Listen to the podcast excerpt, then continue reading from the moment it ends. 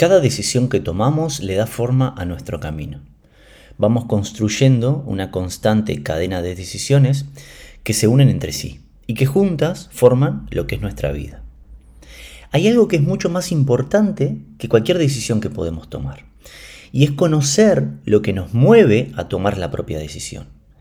Esa energía que nos empuja a decidir, y no es la decisión, sino que es algo que aparece antes, es algo que nos da el impulso necesario para accionar, para tomar esa decisión.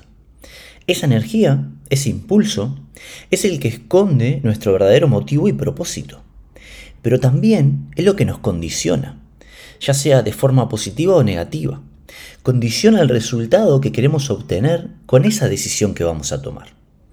Decía Dan Gilbert, en cada etapa de nuestras vidas tomamos decisiones que incidirán profundamente en las vidas de las personas en las que nos vamos a convertir y luego cuando nos volvemos esas personas, no siempre nos entusiasma la decisión que tomamos.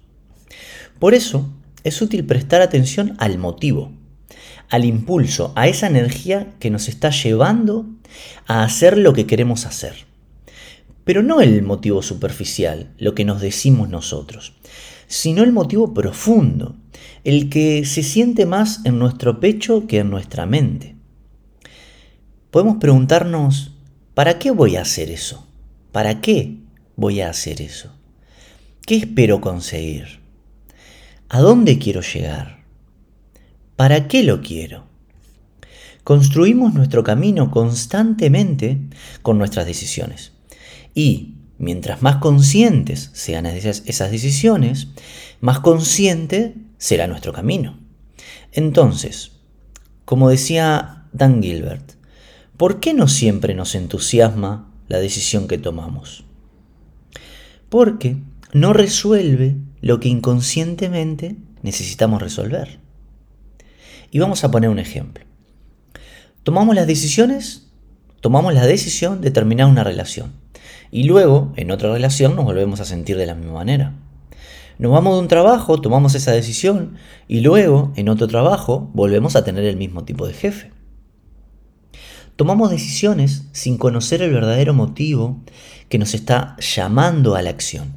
Y luego, cuando eso sigue presente, cuando lo seguimos sintiendo, creemos que nos equivocamos. Lo que muchas veces nos impulsa a tomar decisiones no necesita de lo que creemos que vendrá con la decisión que creemos que tenemos que tomar, sino que necesita que nos enfrentemos y resolvamos el conflicto que esconde el motivo inconsciente. Algo nos pone en alerta, nos llama la atención y nos llama a la acción. Una incomodidad, un estrés, un sentimiento. Y ahí pensamos en tomar la decisión. Esa decisión suele ser para huir o para tapar un conflicto que no queremos ver. Como ese conflicto con el tiempo sigue estando activo, porque es un conflicto nuestro, es interno, no es externo. Pero la decisión la tomamos en base a modificar lo externo. Entonces, como ese conflicto interno sigue activo, nos decimos que tomamos malas decisiones, cuando en realidad la decisión no fue mala, sino que no consideraba lo que tenía que considerar y no estaba enfocada en resolver el verdadero conflicto. Por eso es muy útil ver cuál es el motivo que nos lleva a tomar las decisiones. ¿Cuál es ese para qué que escondemos atrás de lo que queremos decidir?